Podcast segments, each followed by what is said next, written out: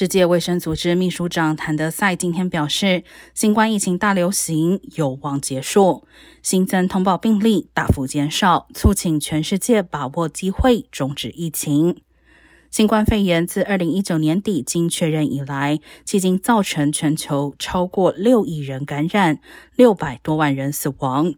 世卫最新数据显示，在八月二十九号至九月四号当周，新冠通报病例比前一周大幅减少百分之十二，是二零二零年三月以来最低水平。